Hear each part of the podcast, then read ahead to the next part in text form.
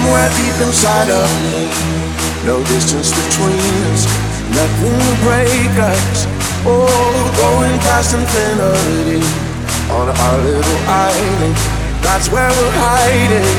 When I close my eyes, I get lost inside. I